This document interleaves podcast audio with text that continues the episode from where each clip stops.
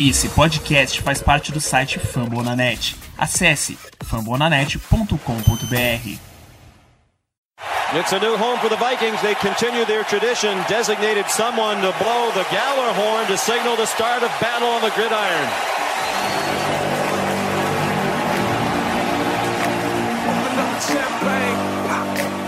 It's my house. Come on, turn it up. Uh.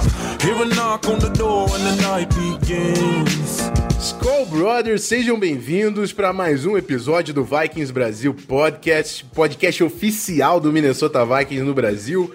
E mais uma vez a gente vem trazendo boas notícias para a comunidade roxa. Mais uma vitória em cima do Los Angeles Rams, que estava todo mundo colocando lá em cima como favorito para ser finalista da Conferência Nacional. E a gente passou o carro nos caras. Mas vamos pesar no freio um pouquinho, que a gente vai falar disso no segundo bloco, quando a gente chegar no recap. Vou trazer para a conversa o Ramiro. Tudo certo, Ramiro? Muito feliz, né? Depois dessa vitória dominante do nosso, do nosso Vaicão. Com certeza, Rafão. Salve galera do Sangue Roxo. Tudo bom, tudo ótimo. Mais uma ótima vitória, mais uma grande apresentação do time, passando o trator em cima do melhor ataque da NFL esse ano. A hype tá grande, o pessoal tá todo mundo esperançoso, não só agora com os playoffs, mas já falando em Super Bowl. Vamos discorrer um pouco mais sobre isso aí ao longo do programa hoje. É isso aí, vamos tomar cuidado com a hype, que a gente, torcedor do Minnesota, é cascudo com esse negócio de hype. Vamos falar disso lá no recap. Eh, já vou também, não vou alongar. Lembrando, o último bloco tem um preview de novo com o time do Lions. O Daniel vai dar uma atualizada em como tá o Detroit desde que a gente se falou. Foi na semana 4, foi o nosso jogo contra o Detroit Lions, então já tem um tempinho aí que os times não se veem. Ele vai dar uma atualizada sobre o time de Detroit. E vamos pro primeiro bloco, depois da vinheta, as perguntas do pessoal participando essa semana. Welcome to my house. It's my house.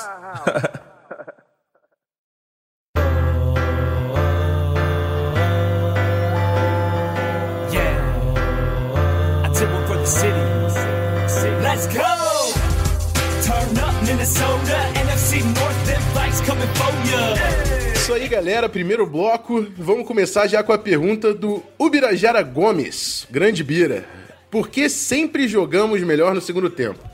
Ele questiona se isso se dá por uma questão, uma questão tática de, de ajuste da coaching staff com as, o que está acontecendo e o que está vendo no jogo, ou se também é uma questão de preparo físico, que o nosso time está ficando mais inteiro até o final. É, eu, eu vou começar falando nessa, que eu já, já dei essa ideia também no, no, no Bira quando a gente conversou, que eu acho que é um- uma mistura dos dois. Nesse jogo foi, foi importante o- os ajustes do time, mas eu acho que esses ajustes ele aconteceram bem antes do, do halftime. A gente sofreu aquela a primeiro, o primeiro touchdown no Rams e a defesa já voltou diferente no segundo drive. E aí sim, o ataque ganhou um momento mais para a segunda metade, mas não sei até onde foi um- uma questão de encaixe. O que para mim foi definitivo foi a posse de bola. A gente teve mais posse de bola no primeiro e no segundo tempo. Acho que no total foram quase 20 minutos a mais de posse de bola, e isso cansa a defesa. A, a corrida começa a entrar mais fácil, o trabalho da linha ofensiva começa a ficar mais fácil, que o cara já não tá no gás toda hora. Então é uma mistura. E o Zimmer é um cara old school, que gosta desse, desse jogo físico e se impor no final do jogo. Você mantendo a posse, de bola com uma defesa cansada é a melhor coisa que você quer para correr um, correr, gastar um tempo, que foi o que a gente fez no, no segundo tempo, depois de abrir a vantagem de duas posses de bola. A gente correu muito com a bola e correu bem. E eu acho que então passa por uma parte, não que essa parte do preparo físico também não seja tática, né? No final também é uma tática do futebol americano. Mas são dois méritos muito fortes do nosso time, tanto o, o preparo físico e o atleticismo de, de todos os jogadores do Vikings, quanto a capacidade tática de ajuste da coaching staff. Você concorda ou acha que vai pra, mais para a parte dos técnicos, Ramiro? Olha, Rafão, eu costumo falar sempre, cara, que o Mike Zimmer ele tem um QI acima do normal no quesito leitura de ataques adversários. É, no jogo contra o Los Angeles Rams desse domingo, o primeiro drive ele praticamente mostrou todo o skill set do, do Los Angeles Rams com as principais jogadas que eles utilizariam. É costume, é normal. Até o próprio Eric Kendricks falou na entrevista de, de ontem para a mídia depois do jogo que o, o ataque do time ele vai no primeiro drive, no primeiro, na primeira posse de bola de ataque da, da equipe, eles vão, eles vão mostrar 10, 12, 15 jogadas que são as que vão ser mais ou menos utilizadas ao longo da, da partida. Isso é treinado antes da, do início do, do jogo e é tomado mais ou menos como base para definir qual é o rumo, como que, a, que o ataque vai ser orientado. E o Max Zimmer ele é, ele é diferenciado, vendo o primeiro drive, entendendo como é que seria o jogo, como é que seria a partida, como é que funcionaria o ataque dos Rams, que a gente já tinha falado no, no na semana passada no podcast, evitar o screen pass, é, impedir as corridas do Todd Gurley. E vendo como seria o, o, jogo do, do Los Angeles Rams no primeiro drive, o Mike Zimmer ele já deu o clique, ele já fez os ajustes, ele já colocou a, a defesa postada para evitar esse tipo de jogada. E aí é só esperar as coisas acontecerem. Bem como o Rafão falou, a partir do momento que, que as jogadas do ataque não começam a funcionar, o time acaba ficando pouco tempo com posse de bola, bota a defesa para jogar mais tempo e aí vai cansando a defesa adversária, vai deixando o ataque do Minnesota Vikings controlar a posse de bola. Isso faz todo o diferencial, sim. Acho que a parte física faz diferença, só que o ajuste tático no início do jogo é quem denomina se a gente vai ou não vai conseguir implementar o preparo físico no fim do jogo. Acho que dá mais ou menos respondida a pergunta. Não tem como dizer se é só isso ou só aquilo. É uma mistura dos dois. Mas a questão tática entra em primeiro passo assim, assim como a gente viu no jogo de domingo, e aí depois o preparo físico vai tomando conta ao longo da partida. Perfeito, vamos para a segunda pergunta. Pergunta do André Negromonte, também torcedor das antigas de Minnesota. Ele, e ele faz uma pergunta cascuda aqui pra gente. O que temos de diferente nesse ano para a gente evitar o meltdown após o bom início da temporada, que foi a queda do time no ano passado, né? Começou 5-0 invicto e depois engatou as derrotas, terminando a temporada 8-8, né? Como ele falou como ocorreu no passado próximo. O que, que eh, tem de diferente nesse time para a gente evitar a queda de produção? Para mim é o seguinte, eu acho que o principal diferencial do nosso time para o time do ano passado é o Mike Zimmer. E, e eu vou falar o que eu quero dizer com isso. Eu acho que o Zimmer aprendeu durante o trabalho dele que ele não pode se envolver tanto como pessoa com o time. Se você visse o Mike Zimmer no ano passado, ele era um, ele era caricata, ele tava ou sorrindo ou rabugento, ele era um cara emotivo. Ah, eu, eu falar, eu, eu via, eu ficava, ficava torcendo para quando acabava as vitórias do Vikings, para ver o, o, speech do Mike Zimmer no, no final do jogo que eu achava sensacional como ele era, como ele era apaixonado, como ele era fervoroso com o que ele falava. Mas eu acho que isso afetou os jogadores. Quando, quando a gente começou a perder, os jogadores começaram a sentir emocionalmente esse tranco e não conseguiam superar essa barreira. E hoje a gente vê no Zimmer um cara mais controlado, mais racional, não dá muito papo. Quando fala de Terry, o, o olho do Zimmer chegava a brilhar quando falava de Terry. Hoje, quando fala do Terry, o Zimmer fala: não, ele é um bom garoto, eu gosto dele. Mas ele fala com a imparcialidade, mas o Case é o cara. Quando lá no início do ano, Sam Bradford é o nosso, é o nosso quarterback. Ele já provou, é um grande, grande quarterback.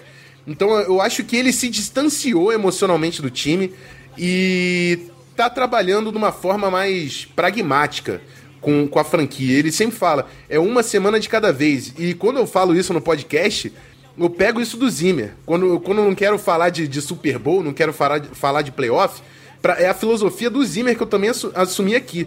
É um podcast de cada vez, amigo. Uma semana de cada vez. Eu quero gravar pro programa até fevereiro, já falei. Mas é uma de cada vez. Eu, vendo a vitória passada e o que, que a gente pode fazer para ganhar o, o, próximo jogo, né? Enfim, para isso também trago convidado pra gente aprender. Mas eu, eu senti muito essa diferença no Zimmer desse ano pro ano passado.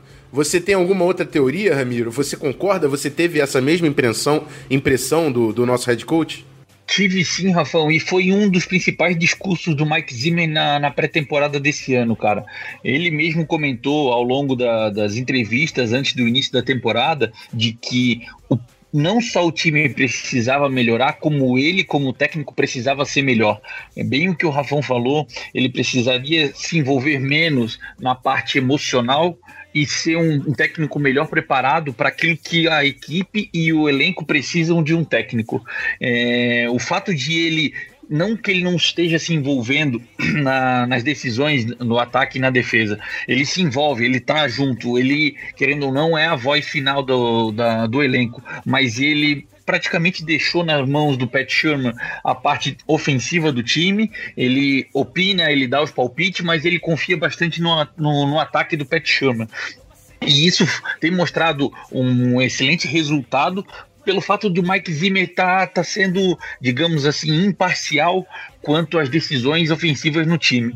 E isso, querendo ou não, é difícil para um head coach que tem que mostrar serviço, que é o nome dele que aparece na frente de todos, que é o, o cara cobrado junto ao time. Além disso, é, um dos principais motivos e um dos principais pontos que eu aponto como a diferença do ano, do, do ano anterior para o ano para esse ano é que o time não tinha tido uma queda abrupta como teve de 5-0 para 8-8 na era Mike Zimmer com os Vikings. É, o Mike Zimmer entrou no, no, no, no, time de Minnesota em 2014, pegou um time com grandes problemas defensivos, uma das piores defesas da NFL e foi amoldando ao longo do tempo. Começou a primeira temporada com sete vitórias e nove derrotas, passou para 11 vitórias e 5 derrotas. E infelizmente fomos eliminados no playoff, naquele jogo fatídico contra o Seattle Seahawks. E até então o time não conhecia. O time, quando eu digo time, eu digo o elenco, os 53 jogadores, o coaching staff inteiro. O time não conhecia o que era estar muito bem, estar com 5-0 e decair num, num, após a bye week. E esse ano o time já estava vacinado para esse tipo de problema caso viesse a acontecer, caso a primeira derrota acontecesse após a bye, a bye week, é, acredito que, que o próprio o próprio elenco, os próprios jogadores se comportariam de uma forma diferente, porque já passaram por isso na, na, na, temporada passada. E essa grande diferença, essa vivência, aprender com os erros, torna uma equipe muito melhor preparada para o próximo ano. Acho que esse é o além do, do, da mudança de comportamento do Mike Zimmer, o elenco está preparado, o, o time já está com aquela casca de não importa o que aconteça ontem, não importa o que aconteça amanhã, a gente tem um jogo de cada vez para seguir, a gente tem uma vitória de cada vez para conquistar e levar o time até os playoffs. Essa mentalidade, não só do Mike Zimmer, mas de como ah, o Minnesota Vikings como um todo, é o que faz a grande diferença do time de 2016 para o desse ano. É, e também ajuda pra caramba quando a gente tem duas vitórias consecutivas depois da bye, bye week contra dois times fortes da conferência, né? Ajuda. Sai zica. tá, Inevitável, é verdade. Agora vamos, vamos fechar forte a temporada. Bom, vamos para a pergunta final, a pergunta do Pedro Almeida. Almeida, ele pergunta: com o Keenum se mostrando sólido como quarterback, qual vocês acham que será a situação de quarterback no Vikings? Renova com o Keenum e o BW pro ano que vem? Segura o Keenum e drafta um rookie, ou vem de fato uma potencial estrela no Bridgewater a ponto de não renovarem com o Keenum? É, essa pergunta é complicada, porque eu já falei algumas vezes no podcast que depende muito de como vai terminar essa temporada para a decisão que a gente vai tomar. É, o Zimmer acredita muito no Terry e eu tenho certeza que o Zimmer vai fazer de tudo para ver o Terry jogar de alguma forma e não vai querer deixar o Terry ir embora do time à toa. Mas da mesma forma, acho que o Zimmer reconhece que o Keenan é um cara que tá atuando em alto nível. Tá, vamos falar, o Keenan tá jogando próximo de top 10 de quarterbacks da NFL. E não tem como você barrar um cara, cara desse nível de produção. É uma decisão complicada, mas eu volto a bater na tecla. Vai depender muito de como terminar a temporada. E é isso, né, Ramiro? É isso aí, Rafão. Não tem como cravar alguma coisa na 11 semana, sendo que a gente está vendo a questão quarterback nos Vikings desde o ano passado como uma incógnita. O ano passado, quando o Ted se machucou na pré-temporada e foi trocado pelo Sam Bradford às pressas para dar uma chance do time buscar um playoff, jogar uma pós-temporada, já foi, já foi dito, já foi falado que o time era do Ted, o Sam Bradford iria jogar, e aí ao longo da temporada o, o Sam Bradford foi mostrando que é um excelente quarterback. Então, essa novela, esse rodeio de quarterbacks na equipe dos Vikings, ele já, já acontece desde o início de 2016. E ah, estando hoje na 11 semana, indo para a 12 semana da NFL, a gente continua com o mesmo impasse, porque antes eram dois e agora somos três quarterbacks que estão jogando, que jogavam bem. No caso, o Bradford não tem jogado mais, mas são três quarterbacks elite, digamos assim, jogando bem, podendo ser considerados jogadores de ponta. O Ted Bridgewater tem a sua, em sua defesa ser um jogador novo, tem 24, 25 anos. O Casey Keenum tem jogado o melhor futebol de toda a época de NFL que ele tem ele tem participado. E o Sam Bradford, antes da lesão que ele teve no joelho, ele também tinha jogado o melhor futebol que ele jogou no ano passado, foram números expressivos, é, os melhores recordes da, da carreira do Sam Bradford. Então eu acho um pouco precipitado querer comentar ou querer decidir a situação do quarterback dos Vikings sem que a temporada esteja finalizada. Pode ser que o time siga com o Case Keenum, pode. Pode ser que, que o time é, libere Case Keenum para procurar um mercado na free agency, porque ele provavelmente vai ganhar um bom salário depois do que ele tem feito nessa temporada, e fique com o Ted Bridgewater. Pode ser também que o time fique com o Sam Bradford, porque ele ainda é jogador do Minnesota Vikings, dependendo do como for a recuperação do joelho dele. Ninguém sabe o que está passando lá por trás do, do, do, elenco dos Vikings. Isso é uma, uma pergunta, isso é uma resposta que a gente ainda vai ter que, que aguardar um bom tempo para ver a definição disso. É isso aí. É... Acredito que posso falar pelo podcast que esse podcast é fechado com o Kinnon até que ele prove o contrário, amigo. A gente já tá convencido que o cara tá jogando realmente em alto nível e tá sendo importante.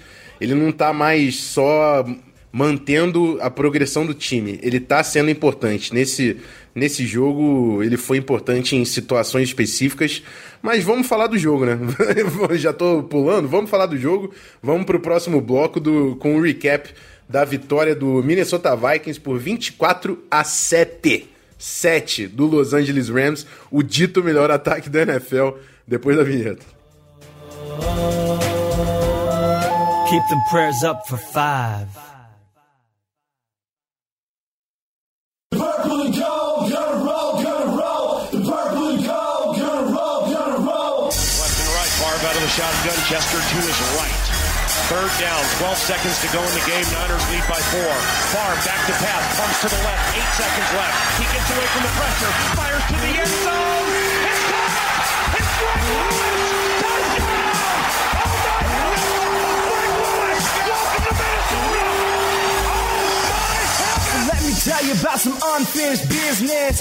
Isso aí, segundo bloco, começamos e é tradição. É tradição e é constante nesse podcast, né? Cleverton, pode tocar o Galahorn. Toca alto de novo. toca alto de novo.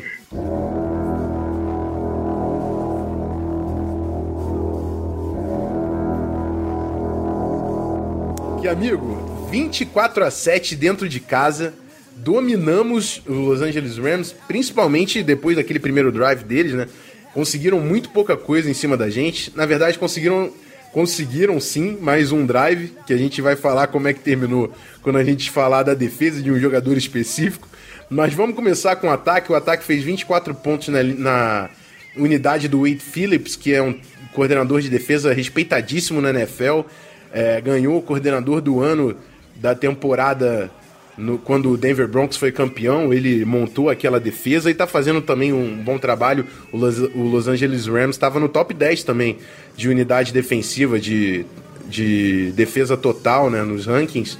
E a gente foi lá e fez 24 pontos. E eu vou tocar numa tecla que, que eu, eu, eu sempre toco, porque, assim, mas vocês têm que encarar, amigo. O apresentador do programa é ex-jogador de linha ofensiva e eu vou falar da nossa linha ofensiva. Porque ano passado nada dava certo e era por causa da linha ofensiva em grande parte. E esse ano a gente joga sem o Mike Rammers, a gente joga sem o Riley Reef, a gente joga sem o Nick Easton, a gente joga sem Easton e Searles e ainda assim a linha produz.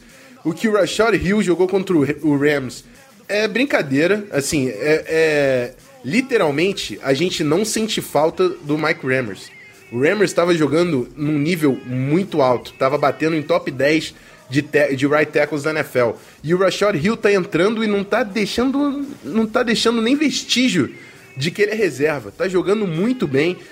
O Nick Easton voltado a mais mobilidade pro interior da linha. E a gente tem que bater palma pro Nick Easton. Foi uma missão é, dificílima que deram para ele nesse jogo. Ele tava pegando o Aaron Donald em um contra um em boa parte do jogo.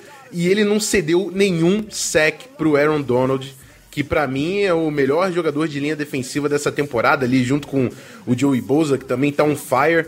É, enfim, o Kalai Campbell, outro, outro monstro que tá jogando muito. Mas o Aaron Donald, para mim, defensive tackle, ele é o cara. E o Nick Easton, sim, Nick Easton, quem era Nick Easton no ano passado, conseguiu segurar o Aaron Donald a zero sacks. Falando de zero sacks, é o nosso quinto jogo consecutivo sem deixar o Case Keenan ser derrubado atrás da linha de scrimmage. É o quinto jogo consecutivo que a, que a linha ofensiva não cede nenhum sec. Trabalho absurdo. A linha ofensiva, de novo, a gente sofrendo alterações na linha ofensiva. Ainda assim, cinco jogos consecutivos sem ceder sex. E é o sétimo jogo consecutivo que o Vikings corre para mais de 100 jardas no jogo. Amigos, você lembra do ano passado? A gente era aquele time que não tinha jogo terrestre, que a gente ia para terceira para um e não conseguia converter. E esse ano a gente está numa sequência de sete jogos com mais de 100 jardas terrestres trabalho absurdo, não só do Rick Spielman, mas como também do Pat Shermer, que tá fazendo realmente. O play call dele é sensacional, é, é equilibrado, ele tem muita versatilidade de personnel, entra com formações diferentes e tá sendo bonito de acompanhar. Alguma coisa a adicionar sobre os nossos gordinhos, Ramiro? Olha, Rafão, falando sobre linha ofensiva, eu praticamente deixo isso para quem sabe. Eu só trago aqui algumas estatísticas, algumas informações para adicionar e reforçar aquilo que o Rafão tem falado. O Nick Easton, ele foi um jogador que foi trocado no ano passado pelo Minnesota Vikings com os San Francisco 49ers. Na época, o time deu o Gerald Rogers, era um linebacker, pelo Nick Easton para compor elenco, para composição do, da nossa depth de linha ofensiva e foi trocado, foi feito um swap aí da, das escolhas de sexta de sexto round. Muita gente criticou, muita gente falou mal, muita gente xingou o Rick Spielman porque o, o, o Rodgers, querendo ou não, ele jogava bem, ele fazia parte da, da rotação do, dos linebackers do time. E esse ano a gente está vendo o porquê que foi feita essa troca, tá pagando e muito bem o, o, o, dividendo do que foi criado em cima da, da, da, da vinda do Nick Easton para compor o nosso depth. Não à toa, hoje ele é titular da linha ofensiva dos Vikings. Outro, outro nome importantíssimo que o Rafão chega até a brilhar os olhos quando eu falo nesse garoto, o Rashad Hill. É, ele, ele saindo hoje as estatísticas na PFF, ele participou de 116 pass blocks, é, 116 snaps de, de pass blocks na, na temporada de 2017. E desses foram cedidos zero sacks, apenas um hit e dois hurries em cima do quarterback, do Casey Keenum. Ou seja, os números do, do Rashad Hill desse ano, eles, eles geram um PBE, que é um Pass Block Efficiency, de 98%. Cara, ele ele só fica atrás do David Bakhtiari, do Green Bay Packers. Mas nenhum outro offensive tackle na NFL tem um número melhor do que o do Rashawn Hill. Óbvio, ele não tem jogado as nove partidas inteiras como titular, mas considerando o, número de, de, snaps ofensivos que ele participou, que ele jogou, ele tem, ele tem tido o número de, de jogador elite, cara, de por segundo melhor overall em quesito pass block efficiency, é um jogador reserva, cara. A gente tá com um depth de linha ofensiva absurdo nesse ano e isso tudo vale lembrar. Tudo feito numa única intertemporada pelo nosso GM, pelo nosso técnico, trazendo as peças certas aí para montar esse, esse esquema ofensivo dos Vikings. É, e, e eu tenho que levantar a mão aqui que eu fui um dos caras que achou bem esquisito quando o Vikings mandou o Rodgers para pro 49ers, porque o Rodgers foi um cara de quarta rodada, mas que estava mostrando um certo potencial. E eu achei que podia fazer falta pra gente naquele momento, até porque Nick Easton, cara de Harvard, ele tem uma cara meio de bate-fofo, assim, eu não vou mentir para você. Eu não gostava muito dele na primeira vez que ele chegou. Mas ele tá provando que, tá, que, que joga muito bem. E, por outro lado, o Rodgers não renovou com o 49ers ele foi pro Bills e o Bills cortou ele no mesmo ano e agora ele assinou com o Saints e tá lá. Tá lá, mas não tá fazendo muita coisa. Então parece que foi mais um acerto do Spielman, dos diversos que a gente já falou aí durante o ano. O, essa troca do Rodgers pelo Easton foi. Parece ter sido mais uma, a gente ainda levou a, a escolha de sexta rodada, né? Mas vamos parar de falar um pouco de linha ofensiva é, e vamos falar do nosso comandante, Case Keenan. É, é, é, é isso, ele é o nosso comandante no ataque. É um cara que passa muita confiança é, pro time inteiro. A conexão que ele e o Tilan têm é absurda também, porque ele, ele é um cara que estende muito as jogadas com a mobilidade, e isso é uma coisa que eu queria chamar a atenção. A nossa linha ofensiva tem que prestar mais atenção em não avançar a linha de scrimmage em jogadas de passe. É, já é a segunda vez, eu acho, que o Pat Alflin é, comete a ineligible man downfield. Porque o Case Keenum segura muito a bola, amigo. Então você tem que se segurar e tem que ficar na linha de scrimmage. É difícil para um novato entender isso no seu primeiro ano. É muita coisa que o Pat Alflin está processando. Mas o Keenan é um cara que estende as jogadas, fica muito com a bola. Então a linha ofensiva tem que obedecer essa preferência do quarterback, que está é, sendo um diferencial para o time. E tem que tomar cuidado para não avançar a, a, as 5 jardas ali da linha de scrimmage para não, não ocasionar esse tipo de falta. Mas passando esse recado, Case Keenum não gerou nenhum turnover, ele teve alguns passes perigosos, teve uns três pelo menos, que você olha e fala, meu irmão, você não tinha que ter feito isso. Mas, no geral, ele, foi, ele não cedeu turnovers, conseguiu de novo distribuir distribuir muito bem o, o, o jogo. O Edan Tillen teve mais um jogo para mais de 100 jardas.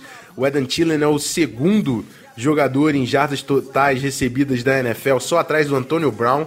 É, vai bater daqui a pouquinho a marca de mil jardas e vai ser o primeiro desde o Sidney Rice em 2009, que na verdade era muito mais mérito do Brett Favre do que do Sidney Rice, né? Hoje a gente vê que o mérito, o mérito desse ano é muito mais do Tillan do que do Keenan também, que o Tillan tá ficando aberto. O passe que ele pegou na Big Play, eu até coloquei no meu Twitter também, que ele saiu da slot, cortou pro meio, depois quebrou pra lateral, saiu sozinho. E o Keenan soltou a bola, o Keenan tá adorando isso.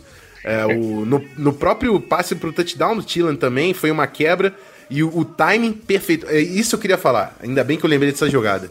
É, o timing, porque o, o Keenan mandou essa bola antecipado antes do Tillan quebrar e o ball placement, onde a bola foi, foi perfeita para o Tillan conseguir segurar ela e fazer a, a, aquela roda para ele tirar o, o, o cornerback. Então parece fácil, mas a sintonia que foi necessária para sair o touchdown do Tillen é um nível de execução que a gente fica com pena de trocar, porque a gente não sabe até onde o Bridgewater vai conseguir essa mesma sintonia com o Adam Tillen, e essa sintonia do Keenan e do Tillen está sendo muito importante para o ataque do Minnesota esse ano. O que, que você tem mais para falar? Falei pra caramba agora, hein, Ramiro? Fala aí o que, que tem mais para falar do, do Case Keenan e do nosso jogo aéreo.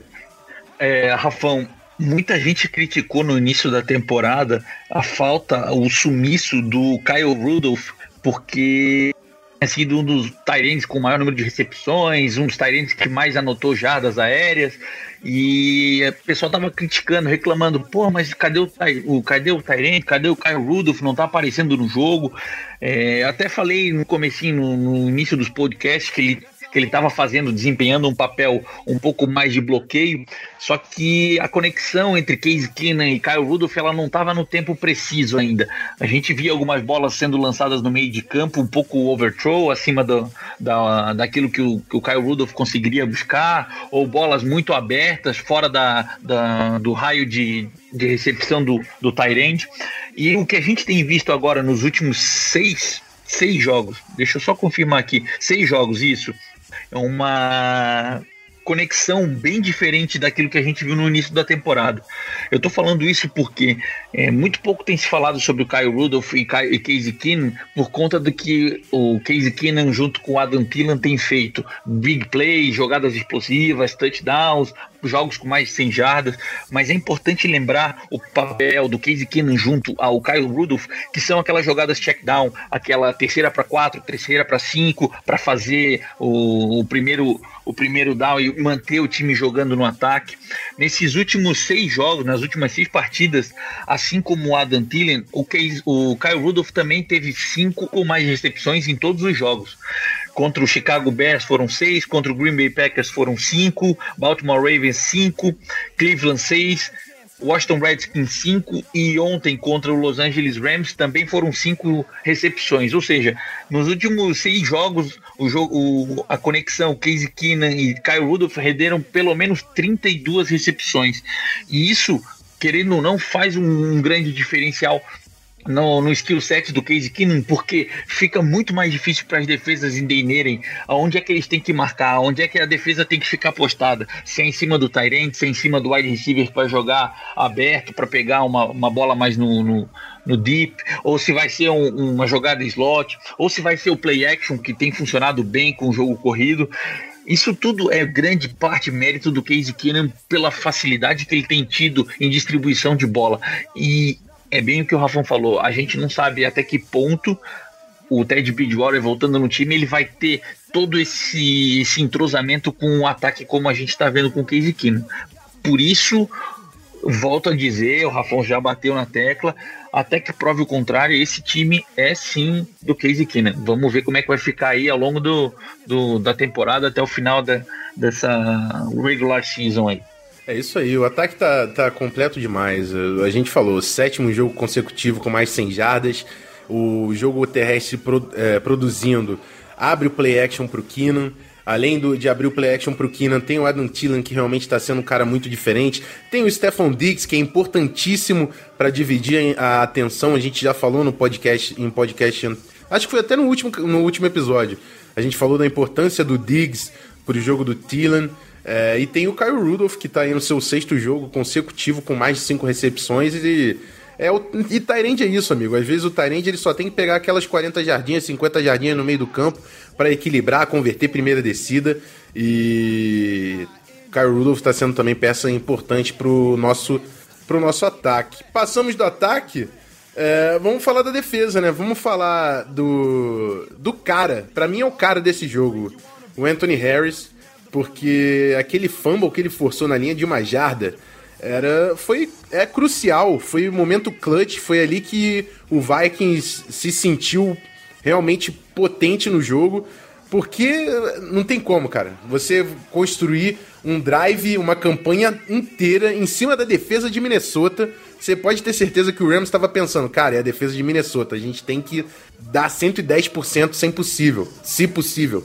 O, o Redskins fez isso no, no, jogo em Washington. Eles estavam indo para a terceira descida, eles estavam com o pé lá no fundo no acelerador, all-in, para tentar fazer ponto em cima da gente. O Rams, com o melhor ataque da NFL, tava com o mesmo sentimento. Depois de você construir toda aquela campanha em cima da defesa do Vikings, você perder a posse de bola na linha de uma jarda, fumble forçado e recuperado pelo Harris, quase entrando ali na end zone, é para acabar com o momento e a confiança do ataque. E junto com esse turnover veio a pressão da linha também. O Zimmer conseguiu entrar na cabeça do Jared Goff. O Jared Goff não sabia onde ele ia com a bola, ele não estava conseguindo ler a defesa. O, o jogo, o, o Zimmer estava mudando a aparência da formação nos últimos dois, três segundos e acabava com o que o Goff estava pensando, tava pensando em fazer. E é um, é um quarterback novo, vai aprender muito. E o, o Sean McVay também é um técnico novo que vai aprender muito durante a carreira. E, enfim, a gente tinha o técnico mais experiente que acabou com o game plan dos caras. É, o Goff não sabia onde ir com a bola, o McVeigh não sabia o que fazer para resolver o problema que estava tendo, tendo, não só de leitura, porque além do Goff não saber onde ir com a bola, o, o Rams não estava conseguindo correr.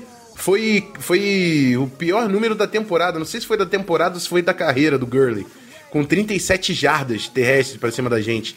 Eles não conseguiam fazer absolutamente nada em cima da defesa do Minnesota. E a gente estava falando, né, do Zimmer que ele chegou e fez uma reforma. Parece um passado muito distante quando a gente não tinha uma defesa boa. A gente está acostumado a ter essa defesa forte, mas eu lembro quando a gente draftou o Harrison Smith, que eu só queria ter alguém bom na secundária, porque era todo mundo ruim. Eu lembro quando chegou o, o Anthony Barr nem tanto, mas o, o, Eric Kendricks, porque o Anthony Barr já deu um jeitinho até quando chegou. Mas a gente não tinha ninguém de linebacker. Eu sempre falo com, com a galera, era Jasper Brinkley, EJ Henderson. Uma, nossa, uma negação. Nosso grupo de linebacker não tinha como. A linha, ofen- a linha defensiva até sempre teve ali um nome. Mas era a única coisa que jogava no time, era o Jared Allen, eh, enfim, o Brian Robinson, até o Ray Edwards, eu lembro que foi um defensive end que jogou bem com a gente. No meio a gente também tinha muitos problemas. Eu lembro que teve um, um ano que foi Letroy Gaillon e Fred Evans, os defensive tackles. Assim, assim, nossa defesa era das piores da, da NFL.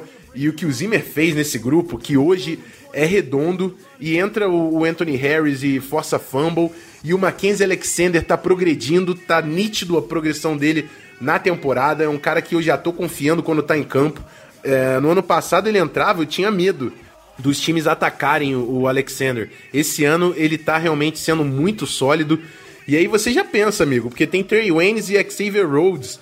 E aí gente- eu tava preocupado, pô, o Newman vai ter que aposentar uma hora. Falando em Newman, que jogo do nosso velhinho, hein? Que jogo, 39 anos, ele com dois tackles for loss, jogando demais, dando, dando pancada no Gurley. É um animal o Terence Newman. E agora tem o Mac Alexander, que é um outro prospecto interessante para secundária. O Tayshaun Bauer, o undrafted defensive lineman, também conseguiu um, um sec no final do jogo quando a gente colocou a, a defesa B. Foi passeio, foi passeio em Minnesota e o Rams acho que quer apagar, é, fazer o máximo para apagar esse jogo da memória. É claro, apen- aprender com os erros, mas se a gente pegar o Rams nos playoffs, que é possível, ape- apesar do, do jogo ter sido expressivo, a gente pode pegar muito bem o Rams no playoffs, a gente pode pegar o Saints no playoffs, e são dois times que a gente já ganhou e tem um confronto direto em cima deles. Então, importantíssimo, temos que ganhar do Lions, vamos falar no bloco que vem. É, tem, tem alguma coisa pra falar da defesa? Eu tô, tô falando demais esse programa, hein, Ramiro? Você tem que me cortar agora.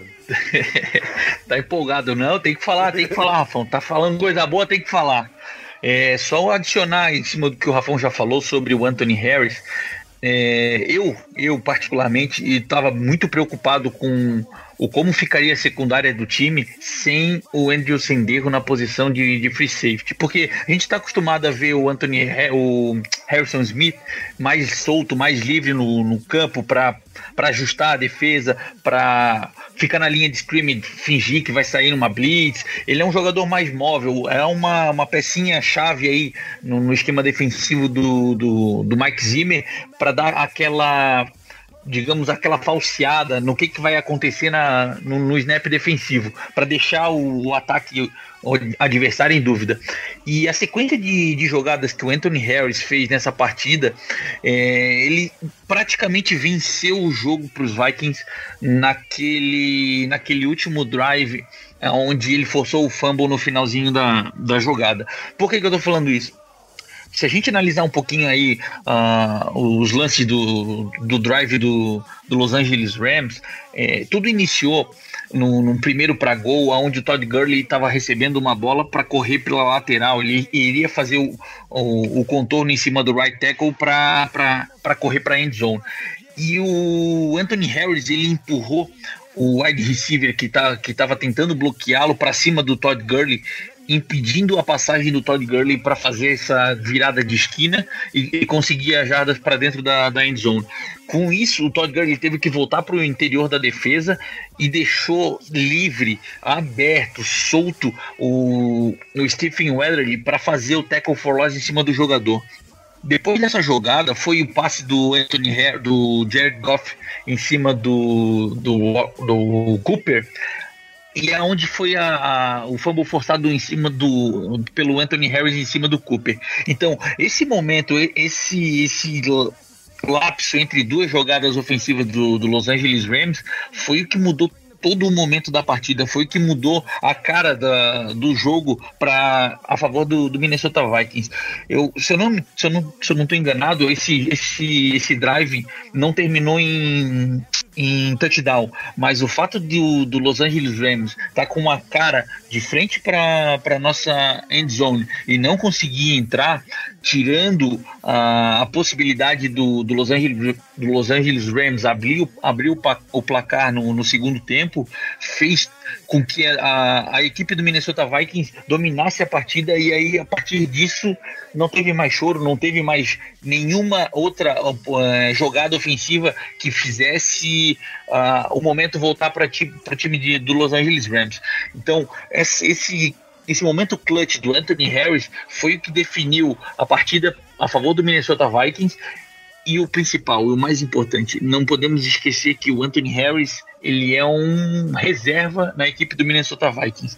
Ou seja, o depth do, do time ele tá tão robusto, ele tá tão competente, tão recheado que mesmo um, jogador titular tendo machucado ficando fora de uma partida importante como essa, a gente não fica, digamos, à mercê da, da sorte para ter a competência da parte defensiva do nosso time.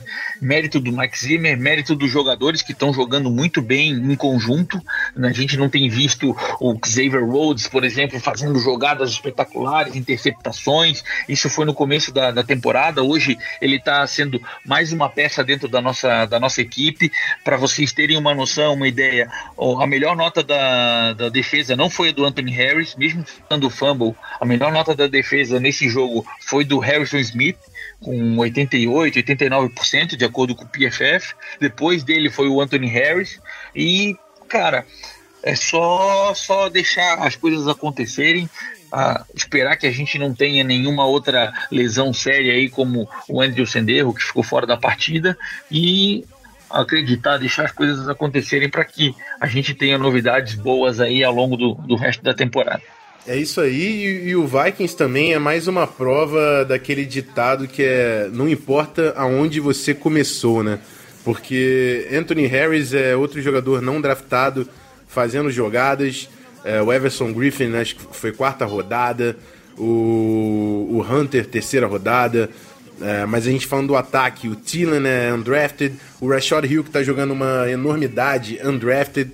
E lembrando, quando eu falo undrafted, para quem não sabe como funciona o, o, o, o, draft da NFL, são sete rodadas de escolhas entre os times.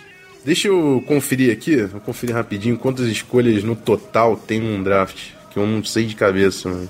É, porque, principalmente no, no caso do, do Tila, né? A gente vê um cara, o Rashad Hill também, jogando um nível tão alto e passar todas essas escolhas sem, sem ninguém olhar para eles e fazer uma seleção. O próprio Tillan, que é um cara de Minnesota, jogou em, em Mankato, em Minnesota State.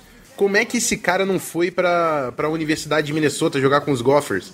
É, é, uma, é, é difícil de entender né, o, como que funciona esse, esse. Quais são os erros nesse tipo de, de scouting. No, no, draft tem em média 250 escolhas, são 250 jogadores que saíram e ninguém chamou o nome do Tillen, ninguém chamou o nome do Rashard Hill. É, realmente o, o Vikings está conseguindo achar ouro em, em lama, assim. Não, não, que os caras sejam ruins, mas são, são caras que não tem o pedigree, não tem a hype, não tem o buzz. Mas o trabalho bem feito do, do scouting, dos scouts do, do Vikings e de toda a coaching, toda a staff que está sendo comandada pelo Spielman é sensacional. Mas é isso aí, falando bastante dessa vitória, vamos pro bloco final, vamos falar do jogo contra o Lions, que é importantíssimo para garantir a, a, a, ponta aí da divisão norte e colocar um pezinho ali, já começar a sonhar. Sonhar não, que a gente já tá sonhando e já tá confiante, mas para colocar um meio pezinho já nos playoffs. A gente volta já com, com a presença aí do Daniel Tênis do Lions Pride.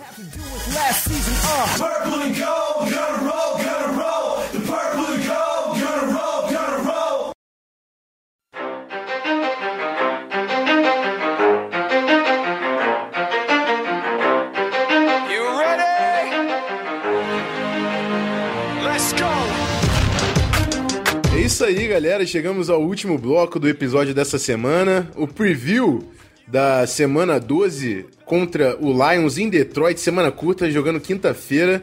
E chamei de novo o Daniel, o Daniel Tênis do Lions Pride para falar aqui com a gente. Ele já participou do programa. É de casa já, né, Daniel? Fala, Fão, Amiro, tudo bem, pessoal? É, para quem não sabe, a gente tá gravando pela segunda vez, porque. É, na segunda vez hoje, porque a gente já gravou uma vez e o Lions ganhou. Aí o Rafão fez questão de eu gravar duas vezes hoje. Olha, depois a culpa é do Rafão se, se o se o Lions Já, já jogou, né? Não, só falando, só falando. Tá certo, tá certo. Foram pequenos problemas da- do aparelho aqui que não deu certo a gravação, mas dessa vez tá tudo certo. Tirando aí a, a zica que o nosso amigo tá querendo passar pro nosso programa. Não, não, nosso tenho nada com que isso. Tenho nada com isso. Não, nada todo mundo sabe que a gente tá dando sorte, que o time tá bem, 8-2, e você tá querendo falar aqui que o nosso programa tá, tá causando intriga, entendeu? Mas tudo bem. Vamos, vamos falar do jogo, falar da linha do, do, do Detroit Lions, que pra mim é um ponto importante. eh, Todo mundo que torce pro Vikings tá vendo a diferença que é ter uma linha ofensiva, eh, uma disparidade do ano passado para esse ano. E o Lions finalmente teve o Taylor Decker e a linha titular no jogo da semana passada, né? Como é que foi aí a, a experiência dessa linha que tem ref- reforçada do Lions para esse, esse ano? É, a gente entrou muito esperançoso, assim como acho que Minnesota na temporada. É, a gente tem uma das grandes linhas da NFL, é, o Taylor Decker já tinha tido um ótimo ano de calouro. É, o Rick Wagner e o, TJ Lane foram reforços caros e de peso. É, a gente esperava também uma sequência boa, uma evolução do Swanson e do Glasgow, e pela primeira vez os cinco foram titulares. É, não foi uma grande semana, eu acho que assim, ainda estão ainda estão pegando, porque em especial o jogo corrido continua muito, muito ruim, terrível. Eu não sei qual é o problema lá de verdade. Pode trocar linha ofensiva, pode trocar running back, pode ser o que for, que a gente não resolve. É, mas no passe, é, contra o passe, eu acho que assim, não foi das melhores semanas. O Stafford ainda tem sofrido alguma pressão, mas a volta do Taylor Decker já há duas semanas já, é- já muda muito, né? Porque o lado esquerdo com ele é outra coisa. É um, acho que posso botar, não sei se os 10, 12 melhores left tackles da NFL, o Rafão que sabe bem, eu acho que ele pode opinar nisso. Mas eu acho que. Agora é esperar, esperar ver se. Eu sei que contra o Vikings não é o melhor jogo do mundo pra gente achar que a linha vai melhorar, mas pelo menos a gente tem esperança. Tá certo. É, o, o, o Lions, segundo, só pra falar, né, meu parecer pro Taylor Decker, na temporada passada, pra mim, era top 10 fácil, assim, foi um ano absurdo que teve o left tackle novato do, do Detroit Lions.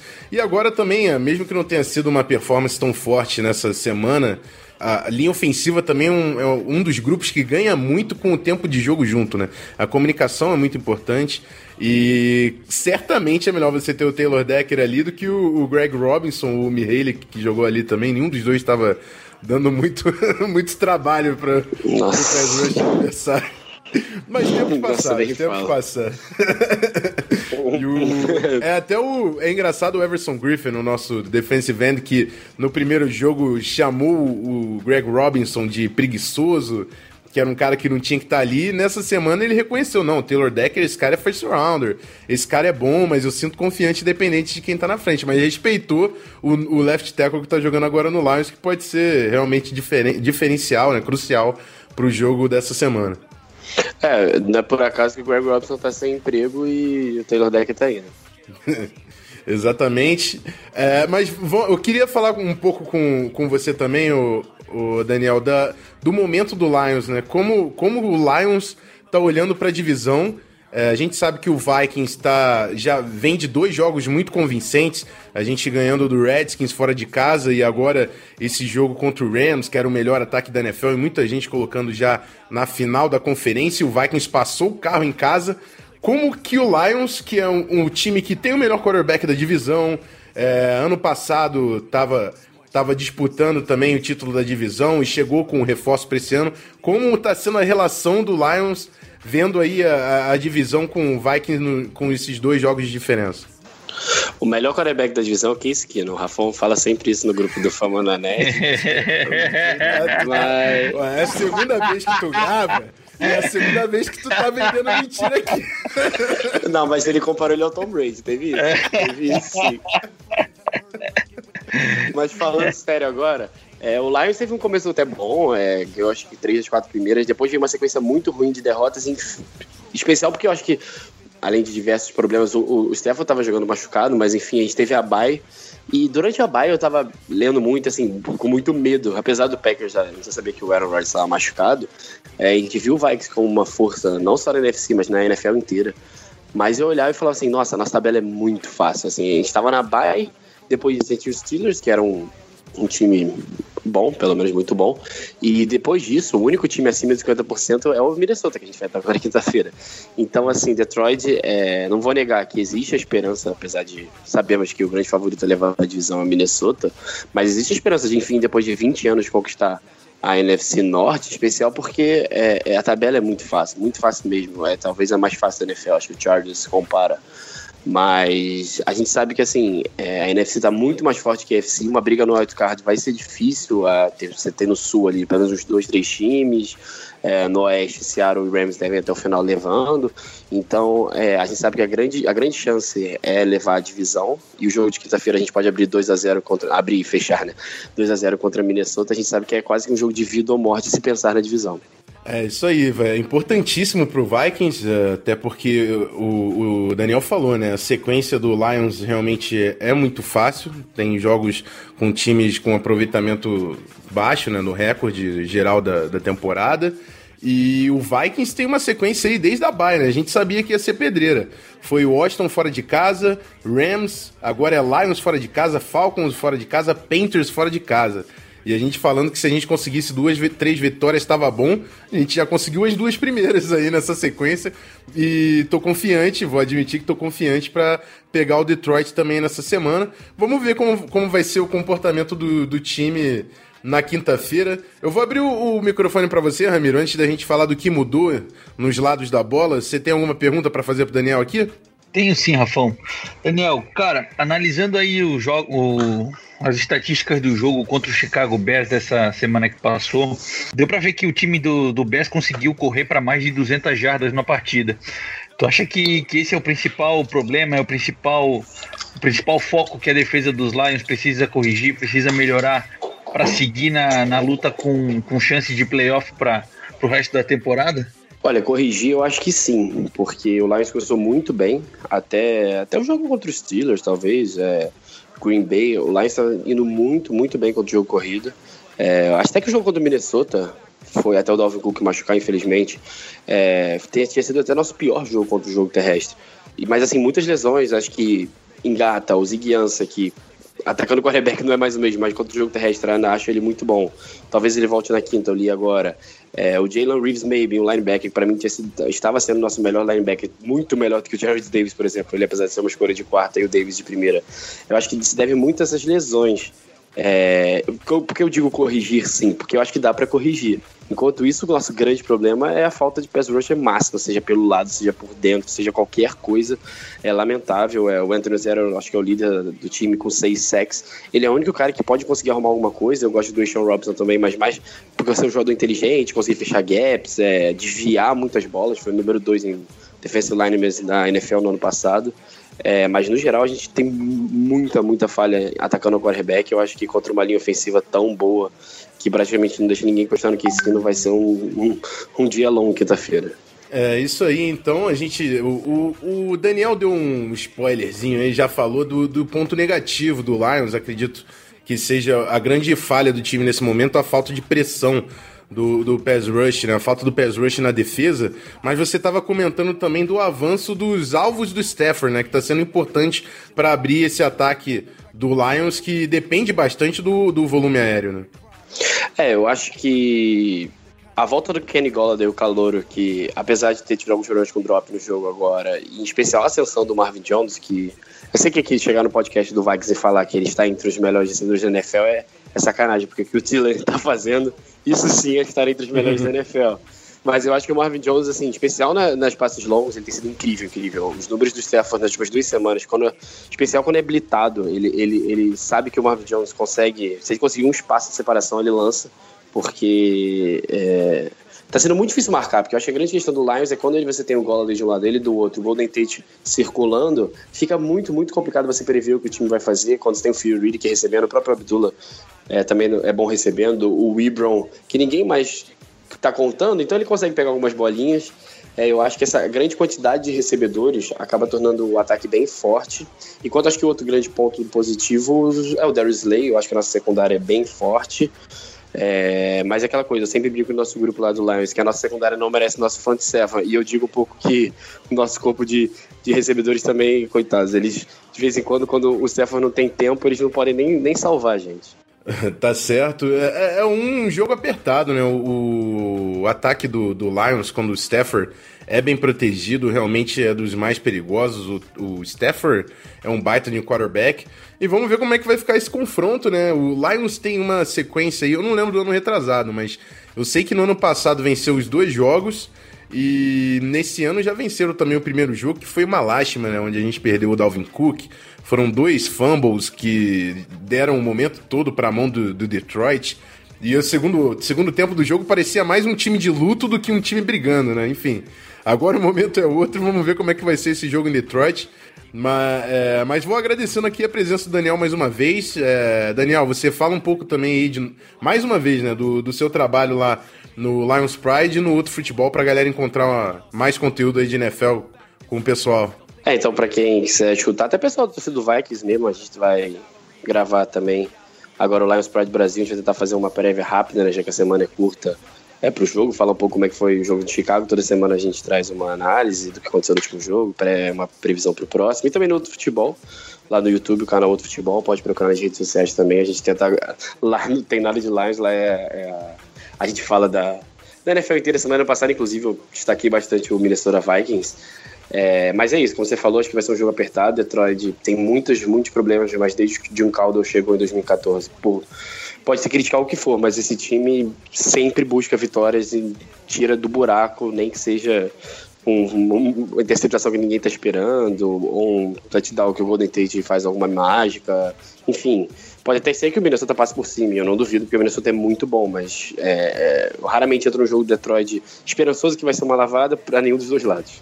É isso aí, então vou agradecer pela segunda vez, né, Daniel? Estamos gravando pela segunda vez. Depois perde, não entende. Depois perde, não entende. Mas é isso aí, a divisão passa por Detroit. A gente precisa fazer um split aí, uma vitória para cada um para ficar mais bem colocado, né? E são realmente os nossos principais rivais agora para essa vaga de playoff que vem da, da divisão norte. Mas boa sorte depois da quinta-feira e tamo junto. Se a gente se falar de novo agora, agora é por causa que estamos dois no playoffs. Então tá tudo certo. Valeu, obrigado pessoal. Espero que em janeiro a gente converse de novo. Isso aí, valeu.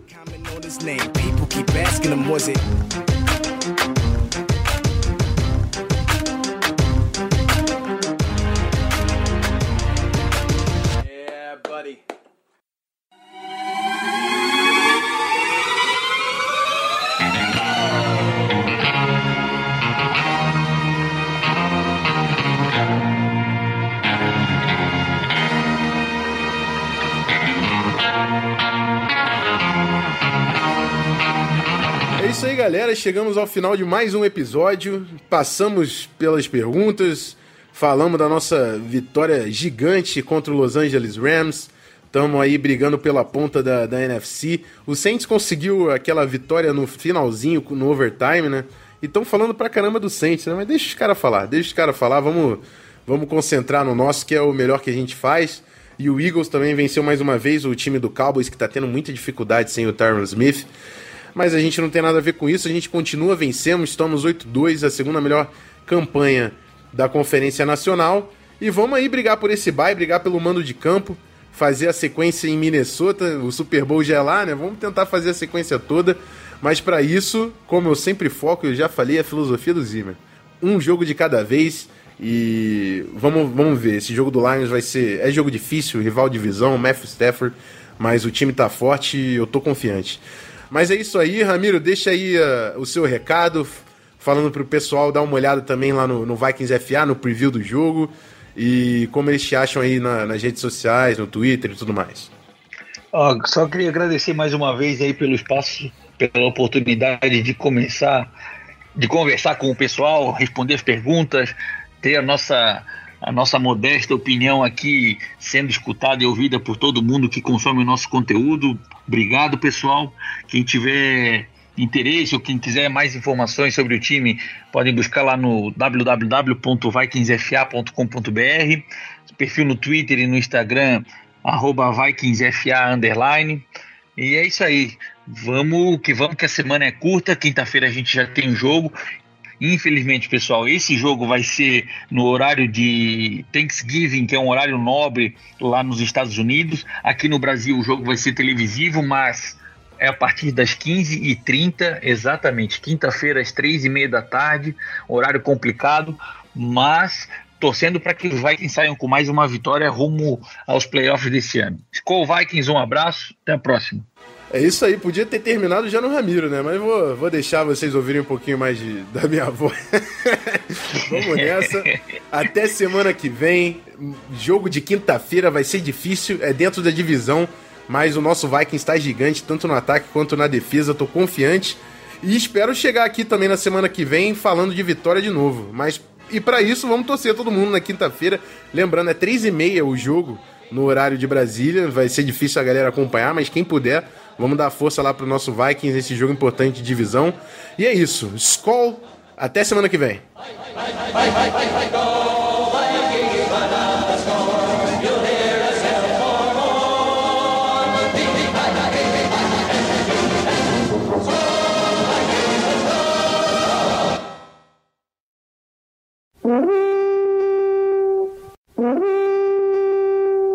Mm-hmm.